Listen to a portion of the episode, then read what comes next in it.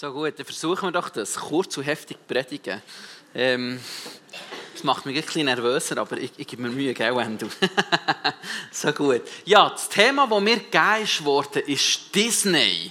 Ähm, ihr seht es hier rundherum. Disney, ich, ich, bin recht fasziniert von etwas, was Disney geschafft hat.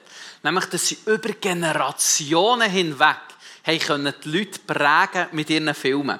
Ich habe mir hier etwas aufgeschrieben, vielleicht eher schon ein bisschen für die nicht alt, aber ein bisschen älteren, nicht mehr ganz so jungen, Pinocchio, Bambi, Cinderella, Dornröschen, das Dschungelbuch. Wer sagt das noch etwas? Ja, ja, ganz, ganz viel. Dann gehen wir schon ein bisschen lachen, oder? Mein Alter. Ich bin aufgewachsen mit Der König der Löwen. Bah, was für ein Film, wirklich.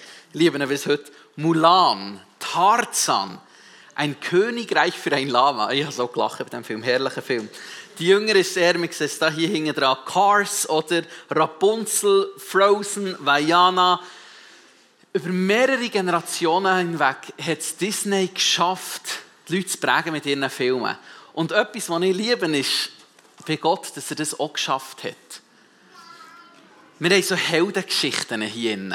Heldengeschichten, die Generationen haben geprägt Und eine Heldengeschichte möchte ich, auf eine Heldengeschichte möchte ich heute eingehen, nämlich auf die vom König David. Wo beim König David, das werden wir jetzt sehen, ist nicht nur eine einzelne Geschichte, sondern ist ein ganzes Leben voll Heldenmomente. Der Typ, der hat einfach gerockt. Ähm, und ich, ich tue ein paar kleine Sachen ganz kurz wiederholen, zusammenfassen. Ich werde wirklich nicht zu lang machen. Ähm, der Typ, der er ein Kind war, kommt einfach ein Mann Gottes aus dem Nichts und sagt, hey David, im Fall, du wirst der nächste König werden von diesem ganzen Volk hier. Bis jetzt ist der Saul, irgendwann wird er abgesetzt, du bist der Nächste. Müsst euch das mal vorstellen. Das wird schon so ein bisschen Gespräch geben haben, auch im ganzen Dorf. Hast du gesehen, jetzt ist der Typ, der zu dieser Family gegangen, boah. Also wirklich einer, der crazy ist. Er hat, später ist er tatsächlich an Königshof beordert worden, um den König, der zwischendurch durchgetragen hat, zu beruhigen mit seinen Harfenklängen. Wir haben es vorher gehabt, wegen ein gut, wie heißt es einen guten Fang, eine gute Partie. Ich meine, da haben wir so einen harfenspielenden Typ, der, der der König beruhigt, äh, beruhigt mit dem. Hey, der ist ganz sicher auch von den Mädchen gut angeschaut worden. In seiner Freizeit, oder in seiner Zeit daheim, ich sage es mal so, hat er es geschafft, seine Herden, seine Schafsherden gegen Löwen und Bären zu verteidigen. Auf Instagram würde man einfach sagen, der Typ ist built different. Der ist einfach anders von Grund auf gesehen. Ich meine, ein Bär ist schon mal so, das ist einfach ein Viech, weißt du, was ich meine? Und der Typ hat es geschafft, seine Herden gegen Bären zu verteidigen. Eines Tages geht er seine Brüder an die Front besuchen und dort ist er schier unbesiegbaren Mann gesehen, wo alle Soldaten hat ausgelacht und der Gott von diesen Soldaten, unser Gott, hat ausgelacht. Und der David kommt her, hat im Hinterkopf, im Moment, die schon gegen Bären geschlägelt, die schon gegen, gegen Löwen geschlägelt. Etwas habe ich gelernt, wenn Gott auf meiner Seite ist, dann kommt es gut. Und der Typ lacht Gott aus, das heisst, der Herr ist auf meiner Seite. Und dann hört er irgendwo so, ja, wer im Fall diesen Mann besiegt, der, der schier unbesiegbar Kämpfer besiegt, der bekommt Reichtum und Tochter vom König. In diesem Alter geht man noch Risiko ein, um eine Frau zu beeindrucken. er ist dreimal im Fall, das ist noch lustig. Mit der David auch so, er ist nur Edu und alles. Er ist dreimal nachgefragt. Also, was bekommt man wirklich? Man bekommt die Frau vom, also die Tochter vom König als zur Frau. Genau, es hat ihm auch gefallen hat den Mann tatsächlich besiegt. Er ist dann eingesetzt worden als Offizier, hat mehrere Schlachten unter dem König Saul gewonnen, ist von den Frauen besungen worden. Ich habe das aufgeschlagen, müsst euch das mal anschauen. Der Typ, Mann, das ist wirklich crazy. Und David zog zum Kampf aus. Überall hin, überall, wohin Saul ihn sandte, hatte er gelingen, sodass Saul ihn über die Kriegsleute setzte und, es, und er gefiel dem ganzen Volk wohl auch den Knechten Sauls. Es geschah aber, als sie heimkamen, als David von der Schlacht der Philister zurückkehrten, dass die Frauen aus allen Städten Israel mit Gesang und Reigen dem König Saul entgegengingen, mit Tambourin, mit Jubel und mit Triangeln. Ich weiß jetzt nicht, wie Triangel so fähig ist, aber okay. Und die Frauen sangen in Reigen und riefen, Saul hat tausend geschlagen, David aber zehntausend. Hey, ein Held, wirklich, der Typ, unglaublich. Zeitlang war er auf der Flucht ähm, und dort hat er es geschafft, so die randständigen und kriminellen Leute zu sammeln und aus diesen randständigen und kriminellen Leuten Leute zu machen, die er bekannt sind als die Helden von David. Also der hat das, was er, was er selber trägt, hat er sogar geschafft zu multiplizieren, Leute aus dem Seich rauszuholen und ihnen etwas von dieser gleichen DNA, sage ich jetzt mal, weiterzugeben. Für mich absoluter Held. Eine Heldengeschichte, Heldenmann. Aber es gibt noch eine andere Seite von David. Und auf die möchte ich heute vor allem eingehen. David, sein Charakter ist immer wieder geschliffen worden. Und das ist ganz typisch für Gott. Gott tut immer wieder so Charaktere, die er braucht, tut er ganz stark prüfen. Wir sehen das beim Abraham. Der hat zehn Prüfungen gehabt, die rund um den Glauben sind gegangen. Und wenn er alle zehn Prüfungen bestanden hat, ist er bekannt worden als der Vater vom Glauben. Wir sehen es bei Isaac, wir sehen es bei Josef, wir sehen es immer wieder. Und wir sehen es beim David. Und beim David ist immer wieder so das Thema vor Ablehnung in der ganzen Geschichte durchgegangen. Ich werde hier euch ein paar Beispiele bringen. Ich kann nicht alle, aber ich kurz ein paar. Der David, wo der Mann Gottes ist gekommen, der ihn eingesetzt hat zum König, hat sein Vater sieben Geschwister von ihm hergezeigt und gesagt, ist einer von denen da hier. Der David hat er nicht mal geholt vom Feld. Keine Ahnung, was die für eine Beziehung hatten, aber wahrscheinlich hat der Vater gedacht, der David der kann das nicht der wird ganz sicher nicht der nächste König. Der Mann Gottes weg, den tue ich gescheiter verstecken vor dem Mann Gottes. Später ist er an den Königspalast gekommen, wir haben das gehört, und hat dort unter dem König Saul dienen. Und der König Saul, statt dass er hätte erkennt, oh nice, der nächste König dient hier unter mir, jetzt gebe ich dem alles Wissen so gut wie möglich weiter, ich werde den nachziehen und ihn fördern und alles, ähm, und, und, und all das gute Zeugs machen, ist er eifersüchtig geworden und er hat von dem Ort von seiner Berufung müssen flüchten. Und woher flüchtet man? Er ist zu einem Mann Gottes gegangen. Man könnte sagen, ist zu der, heute würde man vielleicht sagen, zu einem Pastor gegangen und hat dort eine Zuflucht gesucht. Und was passiert dort? Ein Verräter ist unter der, unter der Gruppe, er muss flüchten wieder. Er kann nicht mehr dorthin zurückgehen. Er geht in eine Stadt hinein, die von einer fremden Kriegsmacht fast besiegt ist worden, kommt her und er rettet die, rettet dieser ganzen Stadt das Leben. Und dann fragt er Gott, Herr, jetzt habe ich dieser Stadt hier das Leben gerettet. Wenn der, wenn der König Saul kommt und hässlich ist auf mich, die würden mich schon beschützen, oder? Und Gott sagt, nein, die liefern die aus. Und wieder muss er flüchten.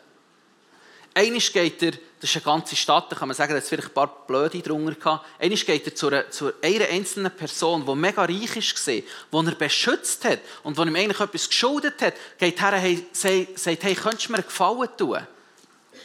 Nein, dir nicht, König David.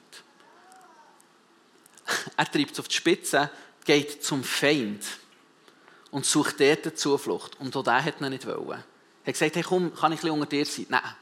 Komm, komm nicht mit uns in die Schlacht hinein. Immer wieder die Ablehnung. Und dann kommt so der Höhepunkt, auch für mich. Ich finde das ganz, ganz krass.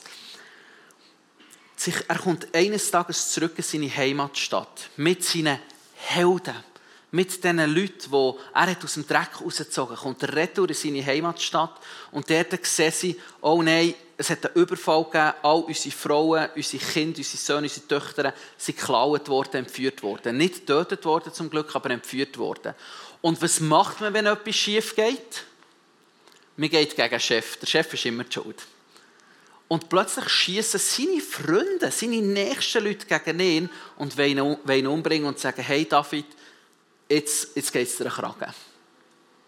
Und jetzt kommt, nach diesem Test, ich glaube, das ist der Finaltest von David, kommt ein ganz kleiner Nebensatz, den wir finden in der Bibel. Und ich glaube, das ist, das ist so ein Schlüssel. Wenn du etwas mitnehmen willst von dieser Predigt heute Morgen, nimm diesen kleinen Satz mit. Steht, wo steht er? 1. Samuel 30, 6. David aber stärkte sich in dem Herrn, seinem Gott. Ich glaube, der David hat etwas begriffen. Er hat auf der einen Seite Lob und Anerkennung bekommen, bejubelt worden, die Frauen hingen nachher gesagt. Weißt du, ich meine, ein abartiges Leben. Und auf der anderen Seite hat er Ablehnung bekommen. Verrat. Leute, die ihm mit dem Messer in den Rücken sind, sagt man so gut. Immer wieder. Und in dem Moment, wo er bemerkt, okay, ich habe Jubu, ich habe Verrat, und jetzt sind meine engsten Freunde, die Leute, die ich aus dem Dreck geholt habe, die jetzt meine Ängsten sind die Leute, die ich, die ich durch dick und dünn begangen, Schlacht angekämpft, jetzt geht sogar die mir in den Rücken. Bemerkt er, das ist das, was ich glaube, bemerkt er, eigentlich geht es nicht um mich. Ich bin gar nicht die Hauptrolle von dieser Story. Eigentlich geht es um Gott. Und er geht zu Gott her und sagt, Jesus, jetzt brauche ich dich. Du bist die Hauptrolle. Du kannst mir Kraft geben. Du bist die Quelle von meiner Heldentat.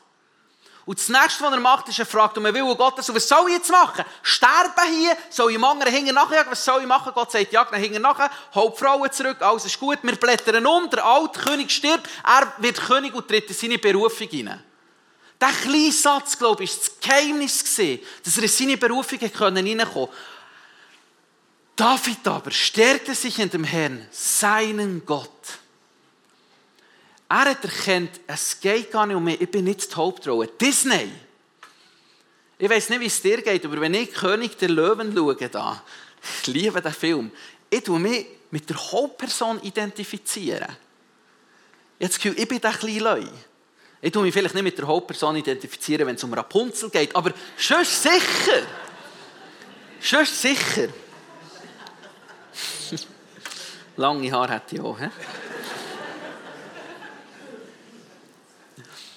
Spätestens bei Jesus, wo Jesus auf die Welt kommt, oder ich möchte es so sagen, spätestens, wo Gott selber als Mensch in Form von Jesus auf die Welt kommt, sollte allen klar sein, wer die wahre Hauptperson ist, wer der Mittelpunkt ist.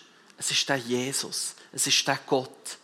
Wo spätestens dort wird plötzlich klar, wo jeder, für uns, jeder von uns kann nicht mithalten mit Jesus. Jesus ist umgelaufen, hat ein Leben geführt, wo Wunder und Zeichen Normalität waren. Hat die Leute, nicht so wie der David ein paar wenige, sondern hat die Leute einen nach dem anderen aus dem, aus dem Seich rausgeholt. Er hat ein absolut vorbildliches Leben gelebt und am Schluss war er der Einzige, der in den Himmel gehen konnte, wo er keine Fehler gemacht hat. Und bevor er in den Himmel geht, sagt er, Moment, Nein, ich möchte etwas Heldenhaftes tun, nämlich ich wähle den Weg ans Kreuz. Und am Kreuz mache ich einen Austausch. Ich nehme den Seich, den die Leute alle gemacht haben, oder einmal, den ich gemacht habe, nehme ich auf mich.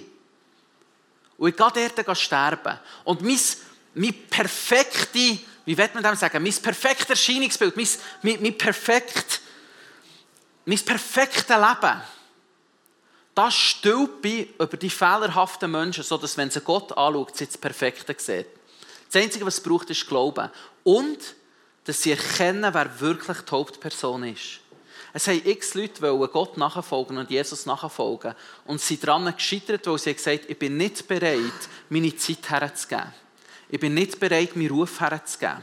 Ich bin nicht bereit, meine Kohle herzugeben. Ich bin nicht bereit, mein Häuschen herzugeben. Was auch immer. Und Gott sagt, hey, ich habe eine Forderung.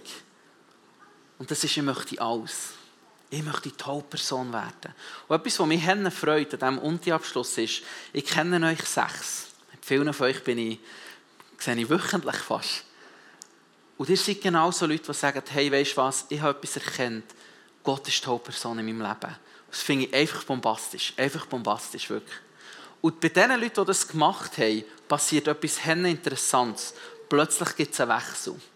Für die Leute, die verstanden haben, es geht nicht um mich, es geht um den Jesus, kommt Gott und sagt, hey, du was, ich biete dir etwas an.